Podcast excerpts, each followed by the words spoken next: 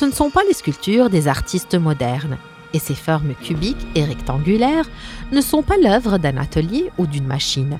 Ce sont vraiment l'œuvre de la nature. On me prend à tort pour de l'or, parce que l'or et moi avons presque la même couleur. En général, j'ai un éclat métallique. Mon eau prend son origine dans le feu. En grec, je suis la pierre de feu. Car si vous me frottez contre un morceau de silex, vous produirez une étincelle de feu.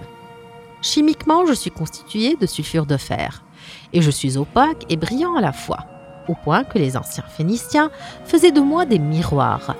Je suis présent dans de nombreuses régions du monde, comme l'ensemble du continent d'Europe et des États-Unis d'Amérique.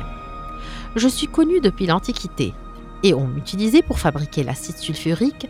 Actuellement, je suis dans la bijouterie et l'on me traite comme une pierre précieuse. On dit que je suis super puissant en raison de mon étonnante capacité à attirer l'énergie positive là où je me trouve. Et on dit que je peux guérir la dépression. Donc, je suis ici et je mérite bien ma place dans la nature.